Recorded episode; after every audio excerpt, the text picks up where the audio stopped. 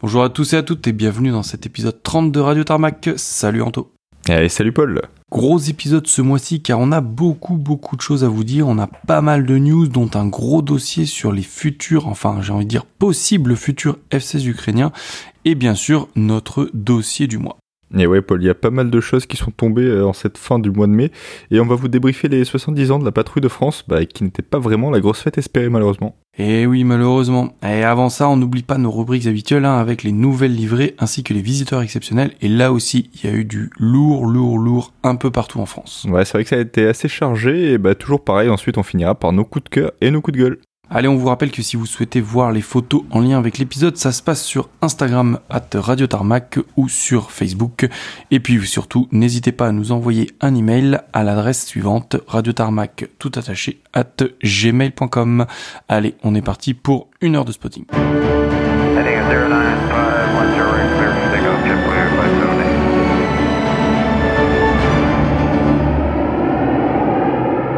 Allez, bah, on commence cet épisode 30 avec euh, un gros récap des nouveaux avions gouvernementaux. Et euh, bah, le récap est bienvenu parce qu'il y en a pas moins de 4. Donc on va commencer par le 787 du gouvernement mexicain, dont on vous avait parlé le mois dernier.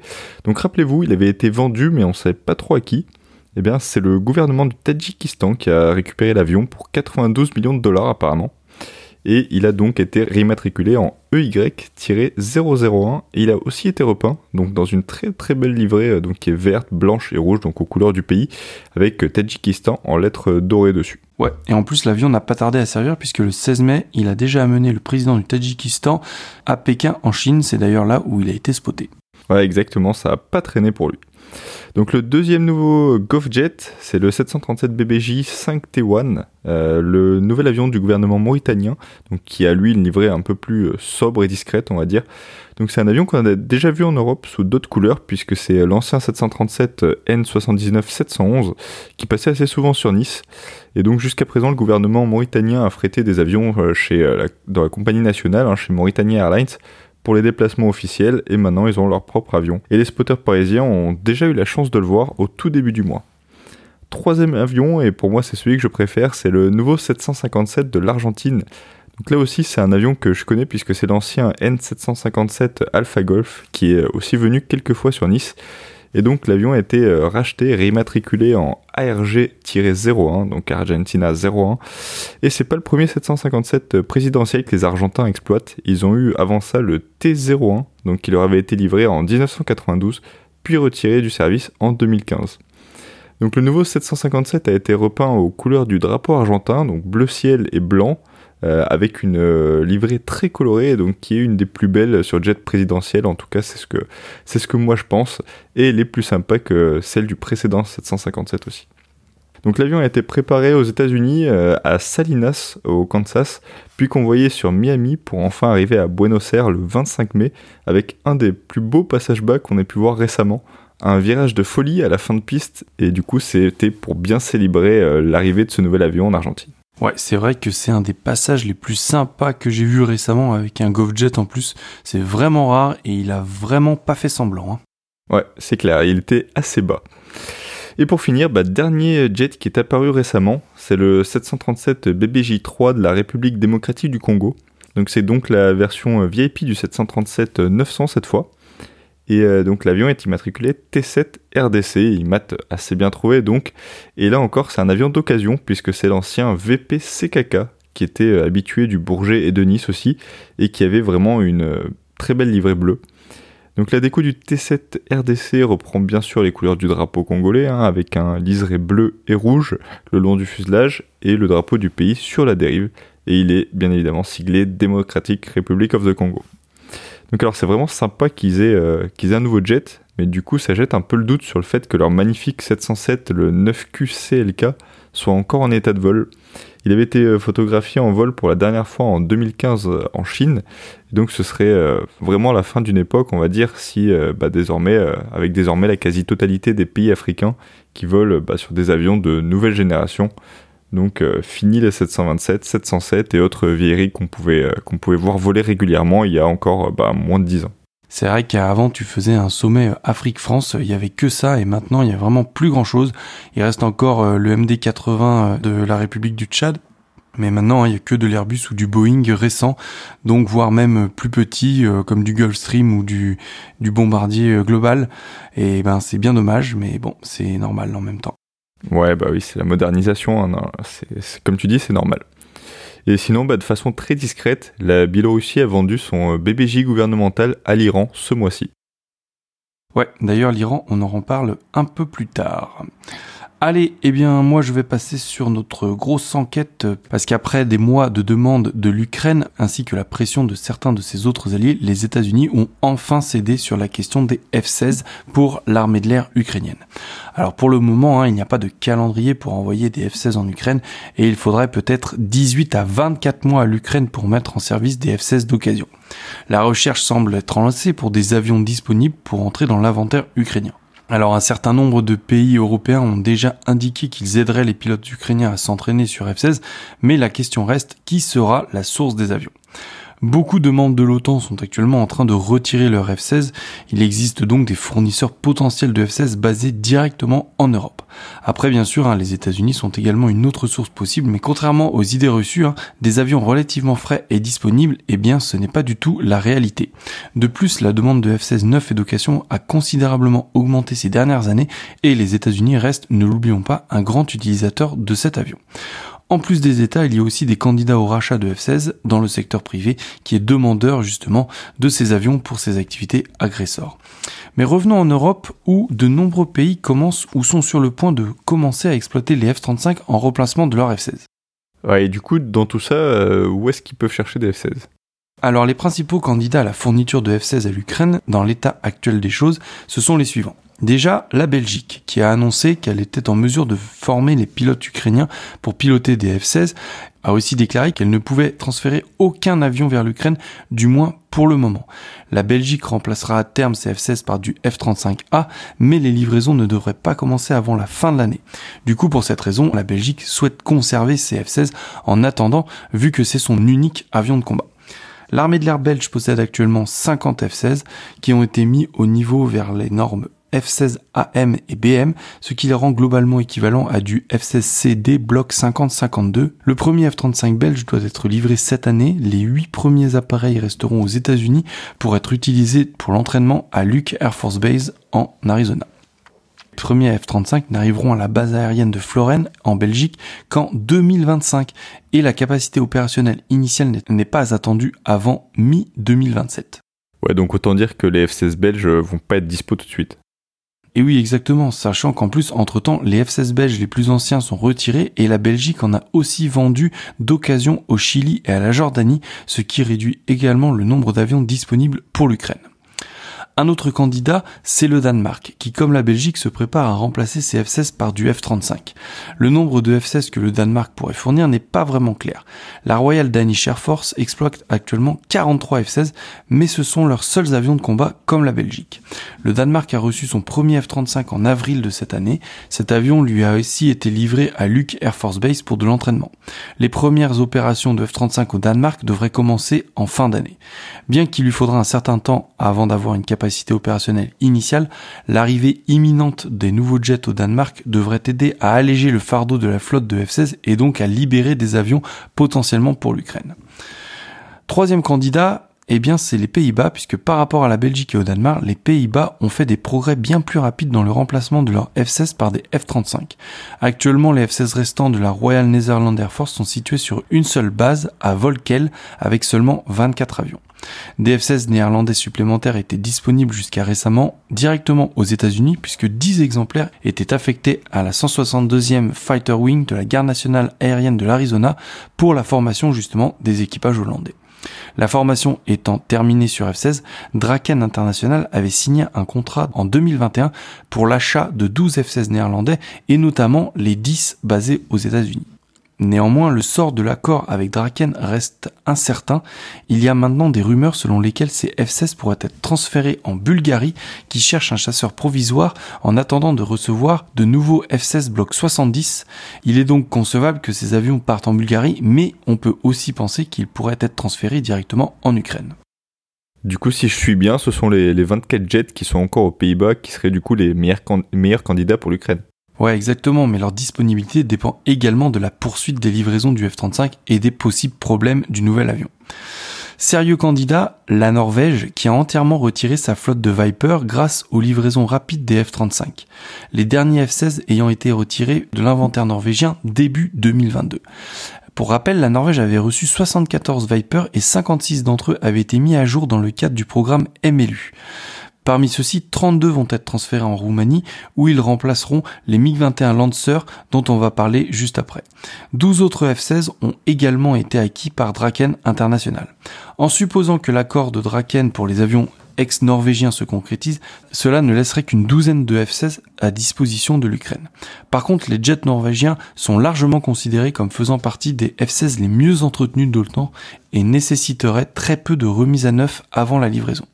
En Europe de l'Est, la Pologne était liée à un éventuel transfert de F-16 vers l'Ukraine en janvier, mais le transfert de F-16 plutôt que de MiG-29 aurait un trop grand effet dégradant sur les forces polonaises. Du coup, Varsovie a choisi de transférer des MiG-29 en Ukraine plutôt que d'abandonner des F-16 qui sont en plus parmi les plus récents et les plus performants en Europe. Du coup, les 48 F-16 CD Block 52 Plus livrés en 2006 et 2008 ne seront pas disponibles pour l'Ukraine. Ouais, en plus, la Pologne se prépare aussi à retirer ses Su-22 fitters, ce qui va encore diminuer le nombre d'avions disponibles dans leur armée. Exactement. Autre candidat est bien le Portugal qui a commencé à réduire sa flotte de F-16 avec les transferts vers la Roumanie. Cependant, et contrairement à la plupart des autres opérateurs de F-16, le Portugal n'a pas encore décidé du successeur de ses Vipers. Il est donc fort probable que le pays cherche à conserver ses 25 F-16 dans un futur proche. Enfin, les deux derniers candidats en Europe, c'est la Grèce et la Turquie qui possèdent les plus grandes flottes de F-16 en Europe, mais qui sont aussi probablement les moins susceptibles d'en abandonner. La Grèce en premier en a reçu 176 de différents types entre 89 et 2010 avec un programme de modernisation à grande échelle. Le F-16 restera l'épine dorsale de l'armée grecque pendant encore de nombreuses années à mon avis. Du coup, dernier candidat, hein, la Turquie qui est rivale de la Grèce et qui est le troisième opérateur de F-16 au monde avec un total de 270 avions livrés dans des configurations allant du bloc 30 au bloc 50+. Environ 245 des jets sont en service et la Turquie a choisi de mettre à niveau 35 de ses plus anciens jets. En plus des mises à niveau en cours, Ankara pourra également chercher à acheter un autre lot de F-16 aux États-Unis. La Turquie ayant été éjectée du programme F-35, conserver ces F-16 devient encore plus important, du moins jusqu'à ce que l'avion de chasse local TFX puisse être mis en service. Du coup, Paul, après tout cet inventaire, eh bah, il est clair qu'un effort de coalition semble avoir euh, beaucoup plus de sens, en gros, avec euh, différentes nations, du coup, qui regrouperaient de plus petits nombres d'avions, on va dire, chacune. Ouais, c'est ça. Mais le problème se pose alors la question bah, des versions et d'avoir des versions compatibles entre elles. Dernière option, s'approvisionner directement aux États-Unis. Alors on parle tous du cimetière de Lamargue, hein, qui pourrait être une grosse source de F-16 pour l'Ukraine, mais la plupart des jets là-bas nécessiteraient de grosses grosses rénovations pour être rendus pilotables et encore moins pour être mis au niveau F-16 AMBM utilisé par l'OTAN. Donc à court terme, ce n'est clairement pas une solution envisageable. Reste par contre les F-16 de l'Air Force et de la Garde nationale qui sont en train d'être retirés au profit du F-35, libérant du coup des avions pour l'Ukraine. Ouais, bref, en tout cas, pour conclure, euh, nous n'allons pas voir de F-16 dans le ciel ukrainien immédiatement, je pense, et encore moins des machines euh, sortir du désert américain. Ouais, exactement. À mon avis, euh, c'est un effet d'annonce. Hein. L'annonce est alléchante, mais la réalité est tout autre, et je pense pas qu'on verra du F-16 tout de suite dans le ciel ukrainien. Bah écoute, Paul, merci pour cette grosse partie militaire. On va passer un peu sur du civil, avant de revenir après sur du militaire encore, mais bon. On va commencer avec un nouveau venu sur le marché du, business jet, donc du jet d'affaires en français, avec la livraison du premier A220 ACJ. Donc je dis jet d'affaires, mais un A220, ça commence déjà à faire un beau bébé, on va dire. Et euh, le programme A220 ACJ avait été lancé donc en octobre 2020 par Airbus. Et euh, le premier appareil dédié du coup euh, à recevoir un aménagement VIP avait été convoyé vers les ateliers de Comlux à Indianapolis en janvier 2022. Donc la société avait remporté un contrat exclusif pour l'aménagement cabine des 15 premiers exemplaires de l'A220 et c'est donc chose faite pour le premier d'entre eux donc qui est matriculé 9H5. Donc il est opéré par Comlux Malta et il a été euh, livré toute fin avril à son propriétaire donc qui est la chaîne d'hôtels Dubai 5 Hotel, d'où l'IMAT customisé bien sûr. L'avion est parti des États-Unis le 28 avril pour Zurich puis Malte, donc probablement pour une histoire de, documents administratifs, pour enfin arriver à Dubaï le 30 avril. L'appareil est donc configuré pour accueillir jusqu'à 16 passagers, dans un intérieur bien sûr tout confort, et euh, à mon avis, sur le papier en tout cas, l'appareil est vraiment intéressant par rapport à ses principaux concurrents. Il possède en gros une cabine euh, vraiment spacieuse et surtout avec un volume qui est beaucoup plus élevé que sur le Global 7500 ou sur le G700 par exemple, pour un prix qui est supérieur d'à peine 6 millions de dollars euh, par rapport au G700. Donc certes, la distance franchissable de la 220 est plus courte d'environ 3000 km par rapport à ces deux avions, mais pour moi, bah, ça, ne fait aucun doute, hein, il risque de vraiment trouver son public, d'autant plus que la capacité d'emport en bagage soute est vraiment au grand avantage de la 220. Ouais, pour moi, c'est un concurrent direct hein, du Lineage 1000 de Embraer, hein, qui est basé sur la cellule de l'Embraer 190. D'ailleurs, Embraer devrait sûrement riposter en proposant une version E2 de son Lineage. Ouais, c'est ça, et dans tous les cas, la 220 ACJ, euh, bah, c'est celui-ci qui était à eBay d'ailleurs, a vraiment été une star du salon, et il a été apprécié sur toutes les coutures à Genève. Et donc voilà pour le côté civil, on va repasser sur du militaire maintenant avec ce dont tu nous as déjà parlé Paul, le retrait des MiG-21 roumains. Et donc on savait que ça allait arriver, hein. plusieurs sources parlaient du retrait de service aux alentours de 2024. Et donc pour les MiG-21 roumains, ça s'est fini en avril 2023. Donc euh, ce sont des avions que j'ai déjà eu la chance de voir, mais bon, ça moi ça me fait tout de même mal au cœur. Et ouais, nous on les a ratés, surtout que la Roumanie en avait envoyé un à Luxeuil l'année dernière, donc perso, je suis vraiment dégoûté. Ouais, euh, moi j'avais pu les voir justement là-bas à Luxeuil, c'était vraiment cool. Et donc euh, pour l'historique, les MiG-21 étaient entrés en service dans la force aérienne roumaine dans les années 60. Les derniers vols ont quitté donc Campi et Borsea pour une dernière séance photo donc qui s'est terminée sur la base de Bako en Roumanie. Donc je suis désolé si, si je prononce mal. Et une cérémonie s'est aussi tenue à Campi donc qui aura été une base des MiG-21 pendant de nombreuses années. Il y avait notamment des démonstrations aériennes comme celle des IR 330 et euh, bref, les, les, MiG ont donc du coup été euh, retirés avec les honneurs, on va dire. Les Roumains euh, ont en tout possédé presque 400 MiG-21 donc sous le régime communiste et beaucoup ont été ensuite récupérés par la Roumanie lors de leur indépendance. Entre 1997 et 2002, il y a 111 avions qui ont été équipés au standard OTAN et qui ont du coup pris le nom de Lancer Air.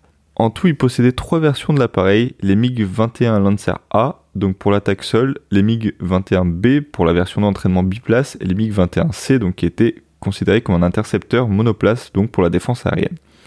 La flotte Lancer est donc euh, restée l'épine dorsale de la Romanian Air Force pendant toutes ces années, et euh, l'avion euh, roumain était inhabituel au sens qu'il pouvait transporter à la fois de l'armement oriental et occidental.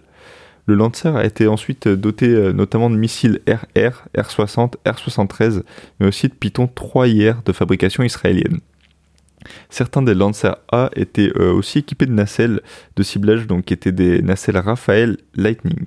Malheureusement, du coup, les MiG-21 ont connu euh, beaucoup d'accidents, puisqu'entre 91 et 2022, il y aura eu en tout 30 incidents aériens, donc qui ont entraîné la, destruction de MiG-21 et une partie des MiG avait déjà été remplacée d'ailleurs par des F-16 qui avaient été acquis d'occasion auprès du Portugal et le restant devrait euh, être remplacé donc par des avions acquis auprès de la Norvège. Ouais, F-16 hein, qui porte euh, d'ailleurs un superbe camo gris 3 tons magnifique.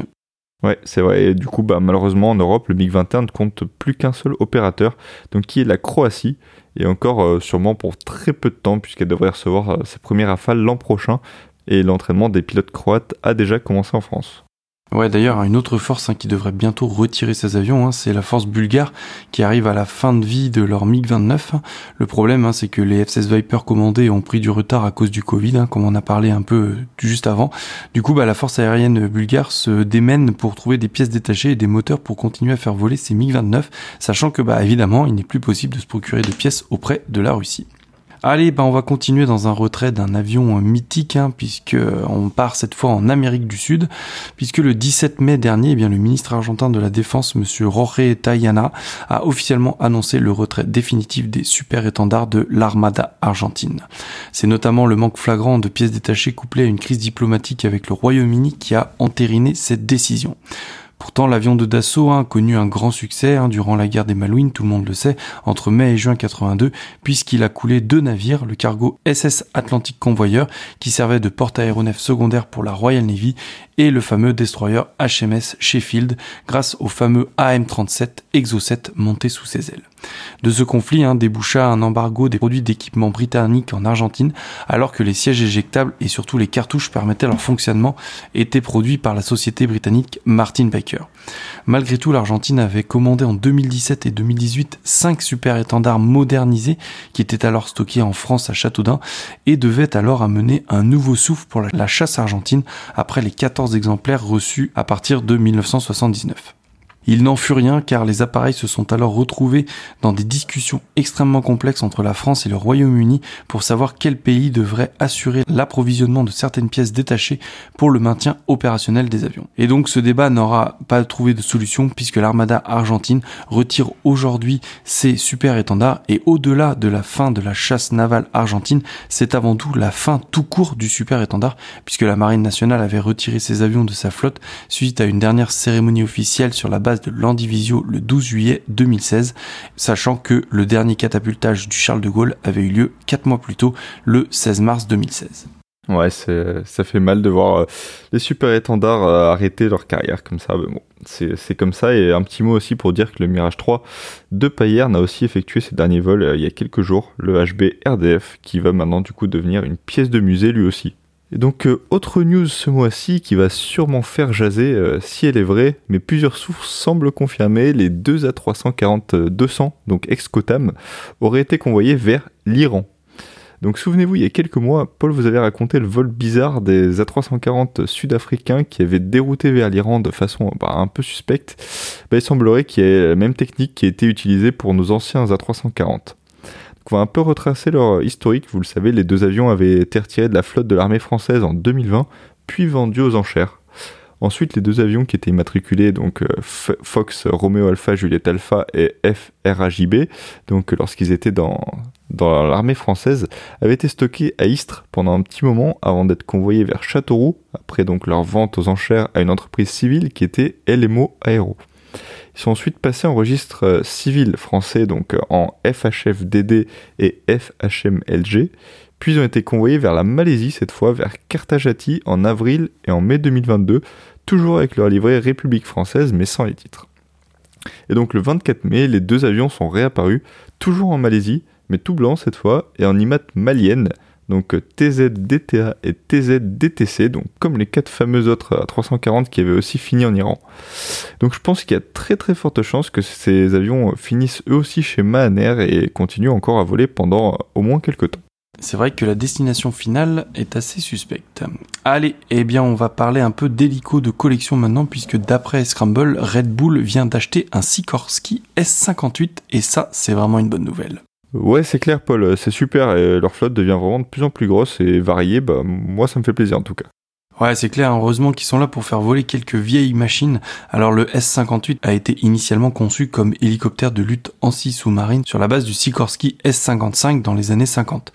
En tout, plus de 1800 appareils ont été livrés et la France aura exploité environ 135 H-34, la version militaire du S-58, et 166 autres appareils produits sous licence par Sud Aviation. Les appareils sont restés en service dans l'armée de l'air et la marine entre 56 et 78 et il y en a d'ailleurs quelques-uns dans nos musées. Donc là, Red Bull a récupéré le DHAUG, qui est un S58 à moteur à piston qu'ils ont réimmatriculé aux États-Unis en N869RB, qui serait un clin d'œil à une de ses anciennes immatriculations qui était N869 lorsqu'il opérait pour Chicago Helicopter et le RB euh, a été rajouté à la fin, le RB de Red Bull. Ce qui est sympa, hein, c'est que le S58 est pour l'instant en déco armée de terre allemande, mais je doute clairement qu'il reste comme ça longtemps. Il est fort probable qu'il soit repeint assez rapidement aux couleurs de Red Bull puisque la marque se sert de ses appareils comme des panneaux publicitaires.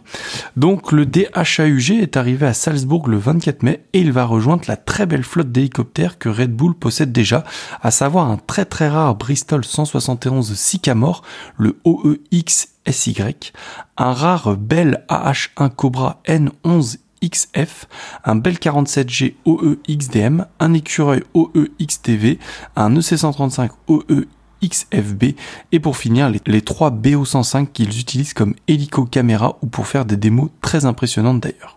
Du coup, comme on parle de démo, eh bien, on va passer tout de suite à la mise à jour des meetings de la saison 2023 avec la publication des quelques solos restants.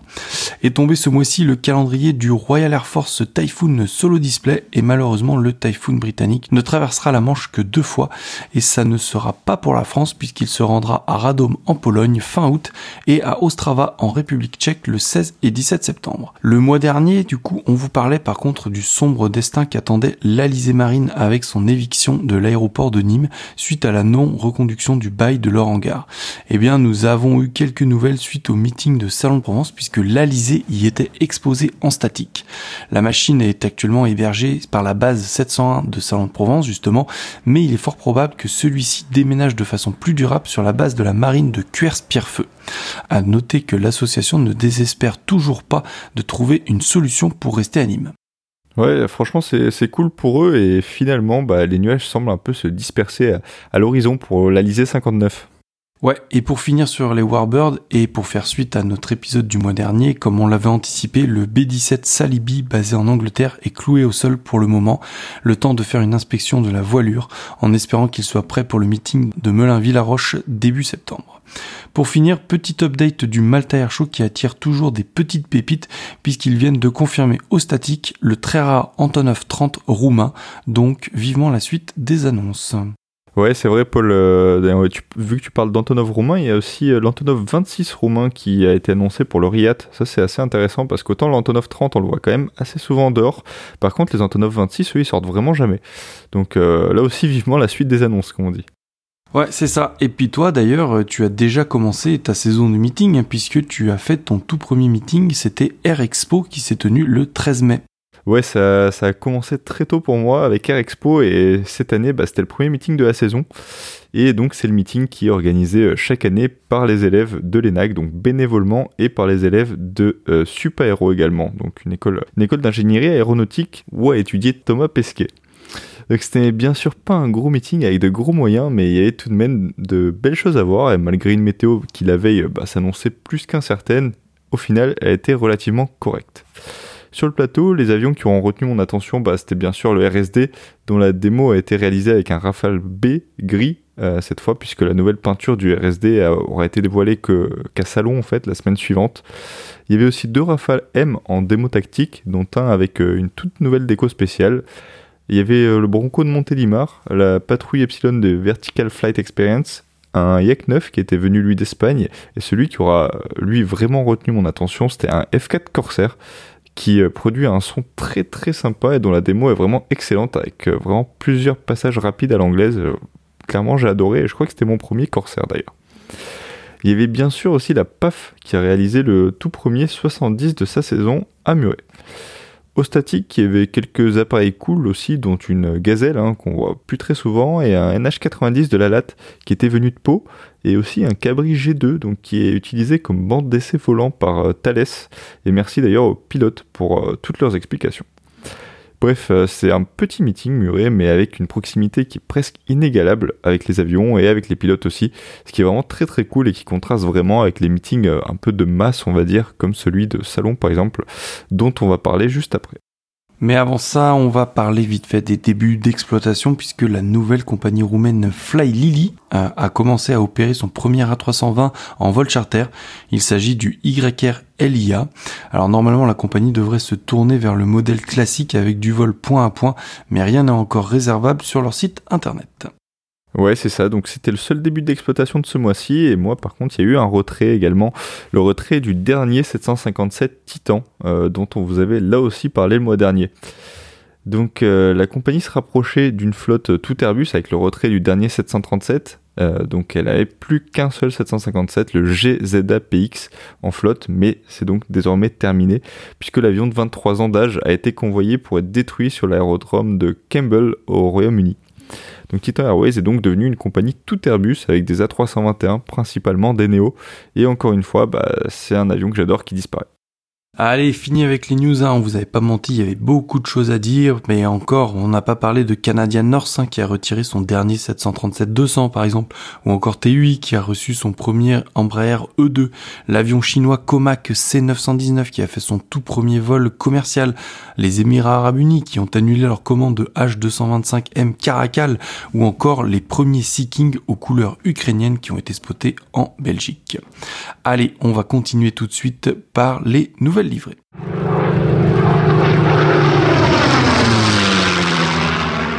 Allez, on commence par du civil avec un nouvel avion qui vient d'arriver chez Lufthansa, et pas n'importe lequel puisque c'est le 600e Airbus de la compagnie allemande.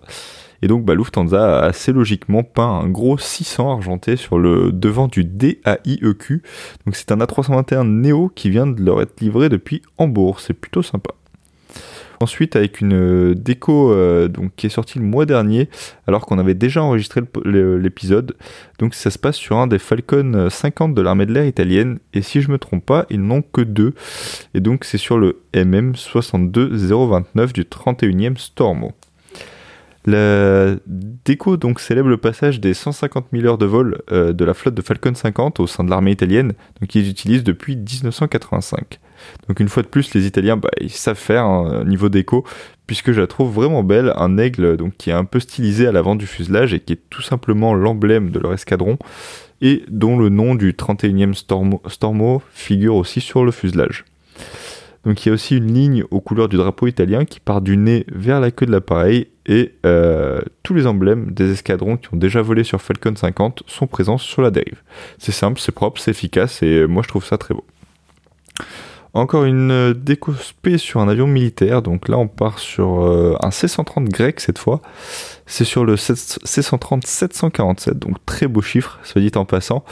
Et euh, la déco est plutôt sympa là aussi. Donc il y a un gros 70 sur l'avant du fuselage, un petit liseré jaune aussi avec les mots wherever, whenever sous la cocarde grecque à l'arrière donc, et le blason du 356 Tactical Transport Squadron sur la dérive avec l'inscription 1953-2023. Et donc, vous l'aurez compris, la déco a été faite pour célébrer les 70 ans de cet escadron. Ouais, hein, et d'ailleurs, c'est une belle déco qui est venue à Châteauroux le 26 mai sous un super soleil en plus. Les locaux se sont régalés. Allez, bah du coup j'enchaîne puisque moi je vais parler de l'A380 d'Emirates puisque on nous a dévoilé une nouvelle livrée dans le cadre de la Coupe du Monde de rugby qui se tiendra à compter du 8 septembre en France. Alors peinte avec un dégradé de bleu à l'arrière du fuselage et portant l'intitulé Rugby World Cup France 2023 avec ce qui semble être un joueur portant les couleurs du pays de Galles. Cette livrée est peinte sur l'A380 immatriculée A6EOE e et c'est la quatrième Coupe du Monde de suite pour laquelle Emirates dévoile une livrée spéciale après la Nouvelle-Zélande en 2011, l'Angleterre en 2015 et le Japon en 2017. On part maintenant en Asie direction la Corée du Sud puisque Korean Air nous a gratifié de deux nouvelles décos sur du triple 7. La première déco est portée par le triple 7 HL 7204 et elle sert à promouvoir l'exposition universelle 2030 qui aura lieu à Busan en Corée donc. La livrée en soi est très simple hein, puisque c'est celle de Korean mais des stickers à l'effigie du groupe de K-pop Blackpink ont été collés à l'arrière du fuselage. Au milieu du fuselage ont été rajoutées les inscriptions World Expo 2030 Busan Korea. Deuxième déco, toujours sur du triple 7, mais sur le HL7203 cette fois. Eh bien, une déco très simple, hein, puisqu'un sticker Our Pride a été ajouté au milieu du fuselage d'un côté et de l'autre We Are Korean Air. Alors la particularité de ce logo, hein, c'est que les lettres sont composées des noms de tous les employés travaillant pour la compagnie aérienne. C'est une manière pour la compagnie de remercier ses employés sans qui elle ne serait rien. Euh, merci Paul, ouais, pas mal de nouvelles déco. J'espère que le Emirates, bon le Emirates, a pas de doute, on le verra en Europe, mais par contre les Coréennes, j'espère qu'ils viendront jusqu'ici. Et ben maintenant, on va passer aux visiteurs exotiques de ce mois-ci, et là encore, il y a eu du beau. Allez, on commence les visiteurs exotiques du mois de mai par Rennes avec euh, deux visiteurs bien sympas, donc les 22 et 23 mai avec la visite de deux Dornier 228 de l'armée italienne. Donc c'était le MM 62 158 pour le 22 mai et le MM 62 157 le 23 mai. Par ensuite sur Bordeaux, j'ai noté un petit PC12 de l'Irish Air Corps le 2 mai, c'était le numéro 281 qu'il est arrivé pour un fuel stop et il est reparti sur Madrid Torrejon ensuite. On part un peu plus au sud avec Perpignan le 5 mai. Il y a eu le départ d'un A400M belge, donc le CT03 qui est parti vers la Belgique. C'est plutôt rare sur Perpignan. Et par contre, j'ai pas eu d'infos sur son arrivée. Donc, Le 13, toujours sur Perpignan, il y a eu le démonstrateur de l'Airbus H145M, donc le DHCBS, donc qui a fait un stop euh, sur sa route vers Saragosse. Et il est facilement reconnaissable, donc avec son camouflage euh, jungle et sa gueule de requin. Il est repassé ensuite dans l'autre sens, le 18, en direction de Marseille, où il a dormi, et le 19, il a remonté sur l'Allemagne via Annecy. Ouais, j'espère que celui-là, on va pouvoir le voir le mois prochain lors du Salon du Bourget. Ouais, c'est clair, j'espère qu'on le verra au Bourget aussi. Et donc ensuite, on part sur Tarbes avec euh, les pèlerinages qui ont repris et le trafic qui a remonté ces dernières semaines avec euh, pas mal de, beaux avions. Donc le 3 mai, il y a eu un 787 d'Air Tahiti Nuit, donc le FO Nuit, ainsi qu'un 330 d'Iberojet, le ECMI. Le 9 mai ensuite, il y a un A350-900 de World to Fly, donc qui est arrivé depuis Lisbonne, le ECNTB, qui est reparti un peu plus tard sur Baltimore. Le 10 ensuite, il y a eu le passage d'un C-27 de la force aérienne roumaine, donc le 2705, et d'un 787 TUI, le PH TFK, qui est arrivé d'Amsterdam et qui est reparti sur Baltimore lui aussi. Et ensuite, euh, toujours le 10 mai, il y a eu le FOTOA, donc encore un 787 d'Air Tahiti cette fois, qui arrivera de Los Angeles. Le 12 mai, il y a eu du militaire, un peu plus de militaire, avec un C-130 de l'armée autrichienne, le 8TCA, donc qui est arrivé de Villacoublay, et un C-295 polonais, le 026, qui est arrivé de Varsovie. On part sur Châteauroux ensuite, comme toujours avec du lourd. Ça commence gentiment cette fois avec le 1er mai un A330 d'Eston Airlines, le LY MAC, MAC, donc qui est arrivé depuis Francfort. Ensuite, le 3 mai, il y a eu le passage d'un rare euh, Icelander, donc euh, immatriculé au Maroc, le CNGEA, et pour la petite histoire, c'est euh, le démonstrateur de, de l'Highlander. Donc ensuite, il y a eu un C130 canadien, le 130-601, donc qui a fait un aller-retour entre le 15 et le 18 mai. Il a fait un aller-retour quotidien entre le 15 et le 18 mai. Et surtout, le visiteur du mois, je pense, bah, c'est le C130 de la NASA, le N436 ENA, qui est revenu sur Châteauroux. Il est arrivé le 25 et il est reparti le 26 du coup euh, vers euh, le Canada. On descend plus au sud avec Marseille et là aussi encore un très très gros mois sur Marseille. Ça a commencé très tôt le 3 mai avec le départ du 737 des forces aériennes mexicaines, donc dont vous avez parlé le, le mois précédent. Et pour les maths, c'était le 35-28. Le 12 mai, il y a eu l'arrivée d'un premier C-130 saoudien donc pour préparer la venue des Saudi Hawks pour les 70 ans de la PAF euh, à Salon, donc, et c'était le 16-22. Le 15, il y a eu l'A330 MRT saoudien, le 2402 et le C130 485 qui ont amené du matériel toujours en soutien pour les Saudi Hawks et peut-être qu'ils ont même amené les goodies que j'ai réussi à récupérer. Et euh, ensuite, le même jour, il y a eu les tout nouveaux T6 Texan 2, donc qui sont destinés à la force aérienne tunisienne, donc qui sont arrivés pour un night stop, et donc ils sont repartis le lendemain. Et au niveau des IMAT, il y avait le N2766B, le N285 1B, le N285 2B et N285 3B.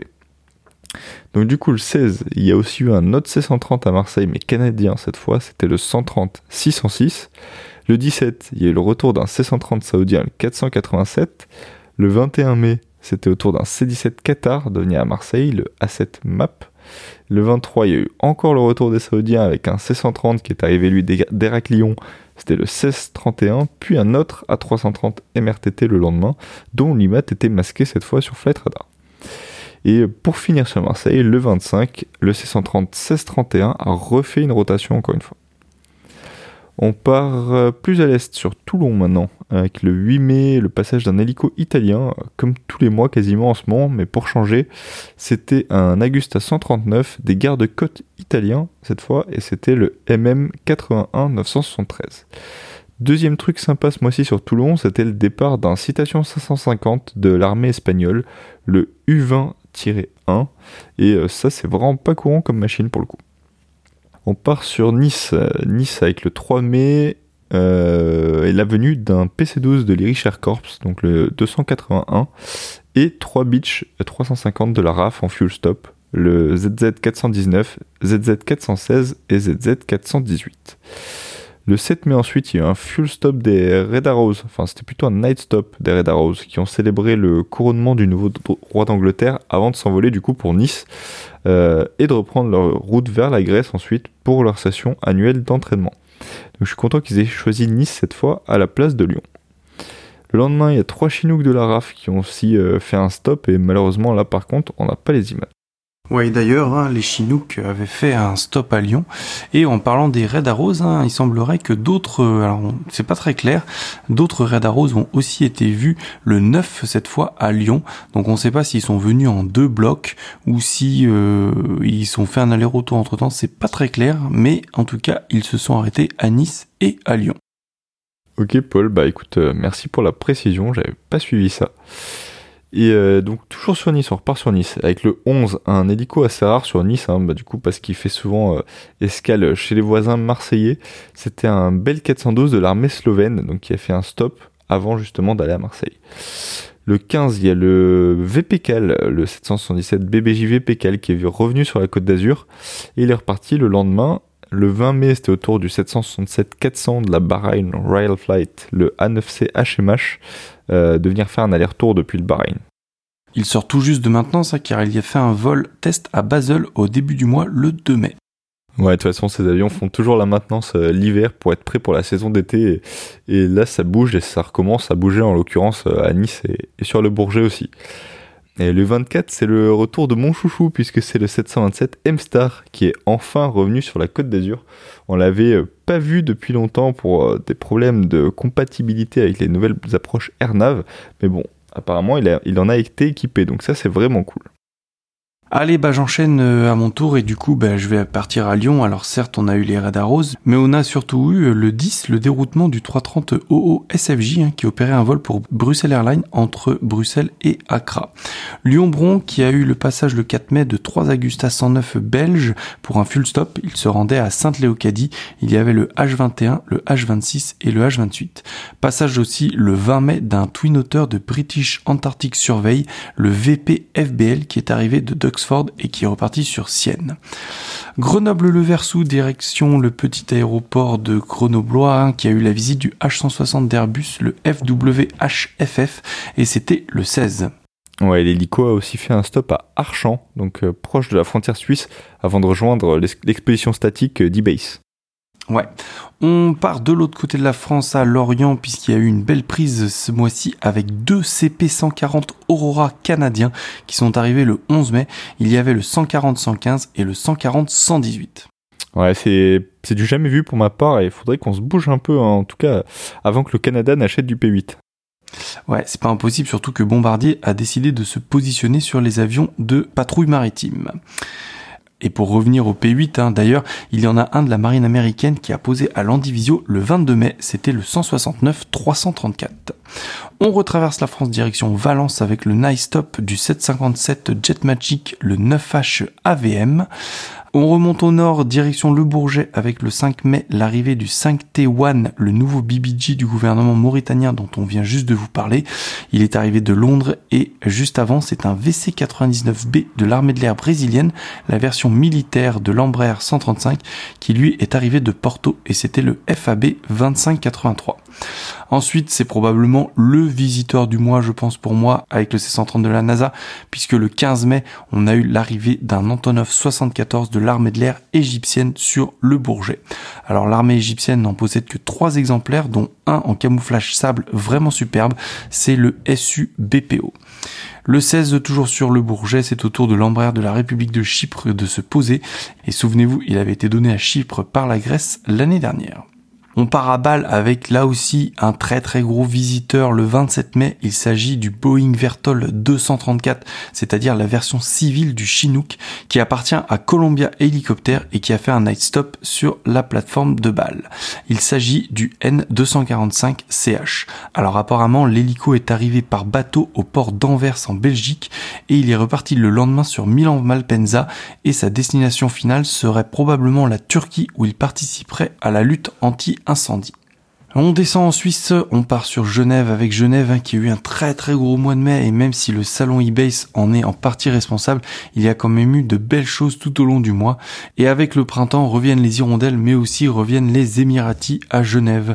Encore pas mal de mouvements pour les avions d'Amiri puisqu'on a noté les passages du 777 A6 ALN, des 787 A6 PFC et PFE et du 737 A6 AIN. Par contre, dans le cadre d'eBase, on a noté les quelques visiteurs notables comme le Falcon 6X F-Wave, la 220 ACJ A65 dont Anthony vous a parlé, la 319 Neo ACJ P4 AHUA, mais surtout le Gulfstream 800 de test N800G. Sinon, autrement, au début du mois, hein, ça a commencé fort quand même à Genève, puisqu'il y a eu le passage de l'Embraer 314 Super Tucano, immatriculé PTZTU. Ouais, il s'agit du démonstrateur d'Embraer du coup, et il est repassé dans l'autre sens le 15 mai ensuite. Allez, pour finir, euh, la Belgique, le 13 mai a eu lieu le sommet Azerbaïdjan-Arménie avec la venue des deux délégations. Alors, côté arménien, c'est le 3, c'est l'A319 numéro 701 qui a amené la délégation. Mais du côté azerbaïdjanais, on est venu en force avec l'Embraer 190 VP BHH qui appartient à Azerbaijan Airlines, mais aussi l'Ilyushin 76 de Silkway, le 4KAZ 40 et bien sûr le 777-200 4KAI 001. Voilà qui referme cet énorme dossier de visiteurs exceptionnels. Et maintenant, on va vous parler eh bien, des 70 ans de la patrouille de France qui se sont déroulés à Salon de Provence.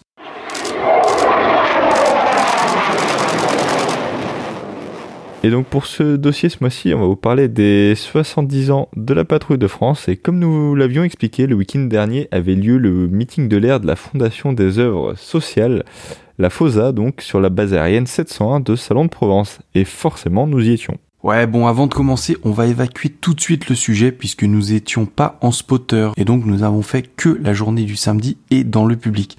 Alors on sait qu'il y a eu pas mal de couacs lors des journées spotter et beaucoup d'entre vous nous ont fait remonter leur frustration, mais comme nous on n'a pas vécu vraiment la même chose, eh bien on va pas pouvoir en parler.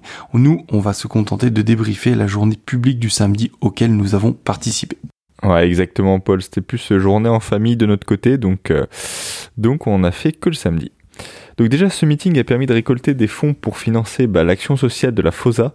Pour ceux qui ne connaissent pas cet organisme, bah, la FOSA, c'est euh, une fondation qui, qui, a été créée pour porter assistance au personnel de l'armée de l'air, de la DGAC ou encore de Météo France et leurs familles qui subissent des difficultés suite à un accident de la vie, par exemple. On vous invite fortement à aller visiter leur site et donc bah, faire un don à cette association qui a permis entre autres euh, de venir en aide à près de 300 orphelins depuis sa création.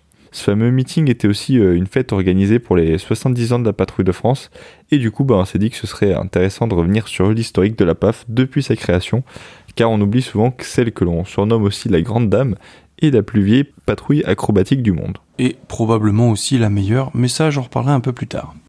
Ouais, la PAF est considérée comme une interface entre les forces armées et la nation. La PAF a du coup d'abord pour objectif de représenter euh, l'armée de l'air et de l'espace, mais aussi euh, d'être une ambassadrice en fait de l'aéronautique française et de la France à l'étranger. Donc les premières figures aériennes sont réalisées par euh, Adolphe Pégou au sein de la PAF en Blériot 11 en septembre 1913, mais ce sont les premiers pilotes militaires durant la Première Guerre mondiale qui donneront naissance à l'art du vol en patrouille. La première vraie démonstration aérienne aura lieu en 1931 à Étampes-Montdésir, qui était depuis 1929 l'aérodrome de l'école de perfectionnement au pilotage de l'armée de l'air. Et donc euh, ça a été fait par trois Morane Saunier MS 230 qui étaient pilotés par des moniteurs de cette même école. La formation qui était euh, jusqu'alors surnommée la patrouille des tempes enchaîne les succès et elle est choisie pour représenter la France lors de meetings internationaux entre 1932 euh, et 1939. Entre-temps, en 1935, la formation passe à 5 appareils et délaisse les MS-230 pour évoluer sur des MS-225. Deux ans plus tard, elle sera basée à Salon de Provence donc, pour prendre l'appellation de la patrouille de l'école de l'air. Après une interruption forcée bah, suite à la Seconde Guerre mondiale, le ministère de l'air de l'époque décide de créer une escadrille de présentation de l'armée de l'air avec 12 tempes SV4 cette fois-ci, et c'était en 1947. Puis dans la même période, en 1952, une escadrille de 4 Républiques F-84 qui est créée sur la base aérienne 112 de Reims-Champagne. Un an plus tard, c'est lors d'un meeting en mai 1953 sur le terrain de Maison Blanche, donc qui est maintenant appelé Dar el Beida, au sud-est d'Alger, que l'écrivain et journaliste Jacques Nottinger, alors commentateur du show, dira Madame, messieurs, la patrouille de France vous salue. Donc l'état-major de l'armée de l'air a conservé ensuite cette appellation à compter de septembre de la même année. À partir de ce moment-là, la nouvelle PAF changera régulièrement d'escadre entre 1954 et 1963. D'abord, elle sera basée sur la BA-112 de Reims-Champagne. Ensuite, elle partira sur la BA-102 de Dijon-Longuevic, puis la BA-103 de Cambrai-Épinois. Et c'est en 1956 que la patrouille de France sera scindée en deux, avec d'un côté une patrouille de Mystère 4 pour les présentations à l'étranger, donc toujours basée à Cambrai, et une seconde composée de MD 450 Ouragan pour les présentations en France, qui sera elle basée sur la BA 136 de Bremgarten. Elle reviendra à Dijon de 57 à 61 avant d'être finalement positionnée sur la BA 133 de Nancy-Aucher de 61 à 63. Malheureusement, en 1964, la patrouille de Mister 4 est dissoute, mais elle est vite remplacée par les 6 Fougas magistères de la base de Salon de Provence. Les Fougas, donc, qui finiront à 9 appareils, évolueront pendant 16 ans avant de faire leurs adieux au meeting aérien en septembre 1980, toujours à Salon de Provence. Et c'est durant la saison des démonstrations de 1981 que l'Alpha Jet prendra alors le relais avec 7 euh, appareils, puis 8 à compter de 1982. donc ce chiffre n'a pas changé depuis maintenant 41 ans. Merci Antoine pour ce petit rappel historique euh, de la patrouille de France, hein, parce qu'on oublie euh, très facilement que c'est euh, une patrouille chargée d'histoire, et on va donc maintenant se consacrer à cet événement qui était les 70 ans de cette patrouille à Salon de Provence. Alors après avoir évacué le problème des spotters day, on va évacuer aussi le problème de la météo. En un mot, eh bien c'était très compliqué. Ciel blanc, quelques petites averses, mais le soleil n'a pas percé de la journée. Résultat, au niveau photo, ce n'est vraiment pas terrible, pour pas dire nul à chier. Perso, je n'ai pas gardé grand chose, il y a que quand les patrouilles envoyaient des fumées de couleurs qu'on pouvait espérer sortir un truc potable. Pour le reste, rien ne passait. Par exemple, le F-18 Suisse ou encore le F-16 grec qui sont tout gris, eh bien, il n'y a rien à garder niveau photo. C'est dommage, hein, parce qu'avec l'humidité dans l'air, on avait de magnifiques condensations, mais tout est bruité, un cauchemar.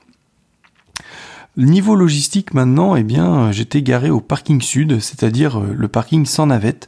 Bon bah c'est un meeting classique, hein. mon parking était situé à 2 km et demi du point central, donc je me suis tapé un petit 5 km aller-retour. C'est sûr que sur le papier c'est long, mais bon, on a l'habitude, hein. et puis bonne surprise, je n'ai quasiment eu aucun bouchon pour sortir du parking et rattraper la route de la maison après une grosse journée.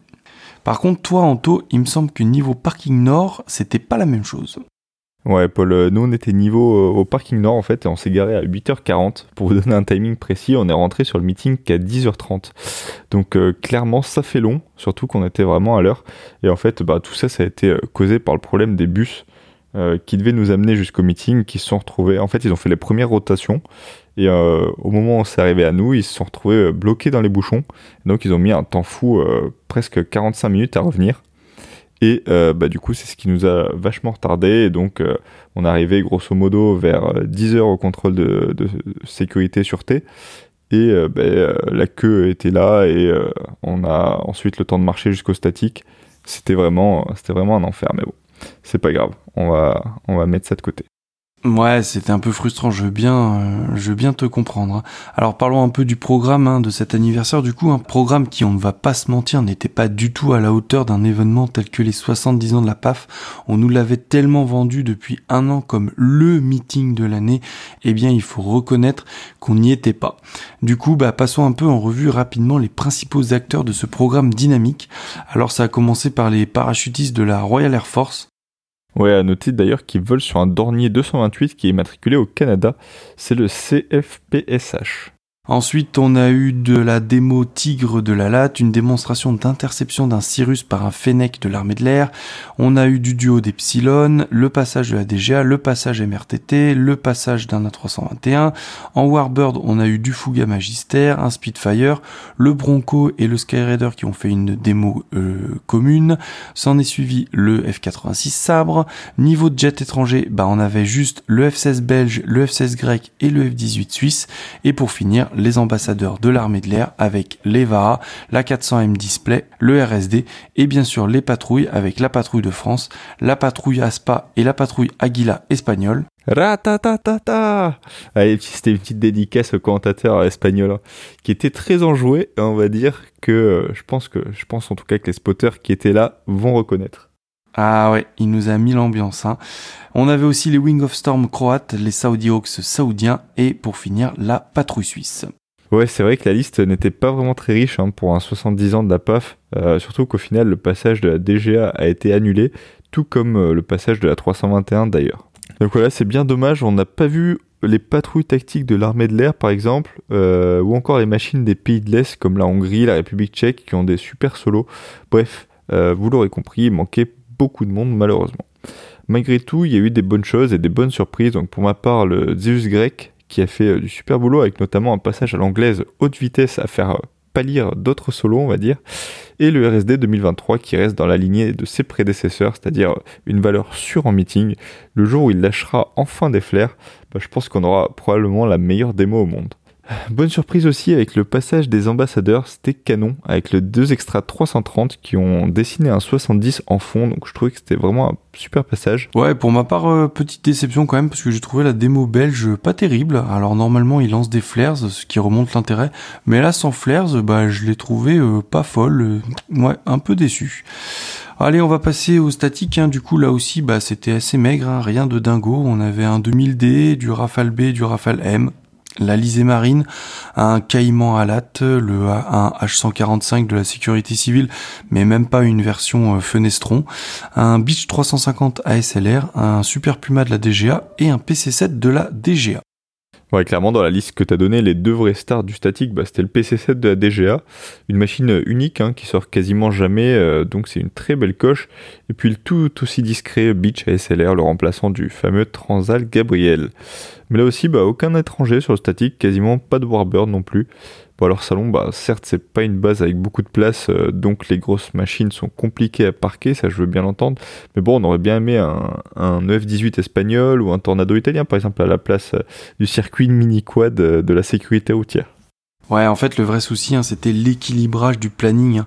Le matin, on a eu la démo du Tigre, du Fouga et du Fennec de l'armée de l'air quasiment à l'ouverture du programme, alors que les gens étaient encore en train de rentrer sur base. Résultat, personne n'a pu profiter des démonstrations. L'après-midi, on a eu le gros bloc des jets et des patrouilles, et après, on a plus rien eu. Pourquoi n'avoir pas mis les hélicos et le Fouga à la fin ou avant les jets? Mais à 10 heures, autant dire que les gars, ils ont fait leur démo devant personne et c'est vraiment dommage. Ouais, on regrettera aussi qu'il n'y ait pas eu le vol des leaders, donc c'est-à-dire un passage avec un avion de chaque patrouille. Ça aurait été euh, vraiment sympa. Ils en ont fait un le dimanche soir, tard, quand tout le monde avait quitté la base. Et bon, là aussi, du coup, euh, ça aurait pu être un événement euh, marquant de la manifestation, mais non, bah encore une occasion de rater malheureusement. Ouais, c'est vraiment dommage, hein, ça aurait pu vraiment euh, marquer le coup. Et pour finir, hein, mais bon, ça aussi c'est un peu le symptôme des meetings français, bah c'est les barrières de l'enfer. Hein.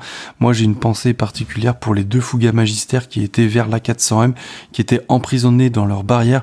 On aurait dit des animaux en cage. Je sais qu'on paye les barrières au mètre, mais là à ce point-là, ça me faisait vraiment mal au cœur. Ouais, bah moi j'avais aussi un peu l'impression que comme c'était la patrouille de France, bah il fallait pas plus en fait pour faire venir du monde et qu'ils se sont un peu reposés juste euh, sur la renommée de la PAF. Alors euh, bah clairement pour le grand public, le spectacle était là, fallait euh, fallait voir la queue pour atteindre le stand de la PAF par exemple, il y avait plus d'une heure trente pour accéder aux ventes, sachant bah qu'ils vendaient pas les patchs. Ouais, d'ailleurs, petite transgression sur les stands et les goodies, car on aime les avions et les photos. Mais bon, beaucoup d'entre nous sommes des acheteurs de pages de flammes ou d'autres conneries complètement inutiles et donc indispensables. Eh bien, la boutique de la PAF et du RSD sont maintenant gérées par des sociétés civiles et non plus par les escadrons directement. Résultat, eh bien, c'est simple, hein, aucune vente pour le RSD vu qu'il n'y avait même pas de stand sur le meeting et pour la PAF, aucun patch car ces derniers étaient, entre guillemets, bloqués à la douane. On a vu d'ailleurs le catalogue des goodies du Rafale Solo Display hein, qui sont sortis pendant euh, la Ferté Allée qui s'est déroulée la semaine suivante. Et comment dire, bah, bah c'est maigre hein, d'ailleurs. Hein. De toute façon, c'est simple, il n'y a même pas les patchs. On marche un peu sur la tête parce que d'un côté on a les escadrons qui dans l'élan du défunt 2.5 proposent de plus en plus de choses avec de plus en plus de qualité. Et d'un côté les ambassadeurs avec un catalogue famélique et des prix un peu hauts. Par exemple le t-shirt de la PAF, eh ben faut mettre 35 euros dedans. Et d'ailleurs, je compléterai aussi sur un petit coup de gueule euh, au niveau des Belges. Alors très sympa qu'ils fassent un patch pour chaque occasion et pour chaque meeting. Par contre, les gars, 10 balles la flamme, c'est abusé là, faut, faut arrêter ça. Après, par contre, bah, Salon, ça proposait beaucoup, beaucoup de stands de vente d'escadrons et clairement, il y avait de quoi faire et pour tous les coups. Par contre, fallait prévoir le budget car il y avait vraiment beaucoup de choses à acheter. Du coup, bah, ça compensait bien les grosses plages de vide du dynamique qui permettaient d'aller se balader pour faire du shopping. Comparé à certaines manifestations où tu as que deux, trois stands qui se battent en duel, ici, tu pouvais passer facilement une heure à flâner dans les stands. Enfin bon, ça c'était la fin de la digression. On va revenir un peu à l'intérêt de ce meeting, c'est-à-dire les patrouilles. Ouais, Paul, on va revenir sur les patrouilles et sur la patrouille qui m'a régalé en goodies, moi en tout cas, et gratos en plus. C'était les Saudi Hawks. C'était vraiment la vraie plus-value de ce, week-end en fait. C'est la patrouille d'Arabie Saoudite qui est venue spécialement pour l'occasion. Et c'était bah, leur première présentation en France. Ça a permis à bon nombre d'entre nous d'admirer cette patrouille pour la première fois, et patrouille venue de loin. Une patrouille donc qui évolue sur BAEO comme les Anglais avec un programme très britannique pourrait-on dire. Une autre patrouille dont on a profité, c'est la patrouille suisse sur leur F5 Tiger, seule équipe avec les Turcs à voler en patrouille sur cette machine. On sait malheureusement donc que la patrouille helvétique devrait être mise en sommeil en 2024 suite au retrait du coup des F5 de la flotte militaire suisse. Du coup, bah, j'ai vraiment profité de leur démo qui est aussi excellente avec quelques figures que j'avais oubliées, dont le miroir. Ouais, pour finir, on peut quand même affirmer, et puis on peut aussi parler de la vraie star de cette journée, c'est-à-dire la patrouille de France, qui reste pour moi une excellente patrouille et qui mérite vraiment son statut d'ambassadeur. Alors c'est vrai qu'on les regarde plus trop car nous on les voit beaucoup tout au long de l'année, mais leur présentation est vraiment excellente et elle est mise à jour tous les ans avec de nouvelles choses souvent inédites. Elle fait clairement partie du fameux Big Five, hein, c'est-à-dire les cinq plus grandes patrouilles avec les Red anglais, les Frecce italiens et les deux patrouilles américaines. Le spectacle de la patrouille de France est toujours en rendez-vous et je comprends qu'elle attire beaucoup beaucoup de spectateurs car vraiment c'est une superbe démonstration. Voilà qui conclut un peu notre ressenti sur ce, sur cet anniversaire de la patrouille de France à Salon de Provence. Un rendez-vous un peu manqué, on va pas se mentir, et pas que à cause de la météo. Hein. Il y avait beaucoup de choses qui auraient pu être mieux faites. On sait que faire venir euh, des avions exotiques et faire venir des patrouilles, ben ça coûte cher, hein, on s'en doute. Mais sans forcément parler de ça, il y avait quand même certaines choses qui auraient pu être améliorées et qui nous auraient permis de profiter d'une meilleure journée. Allez, on va finir tout de suite avec nos coups de cœur.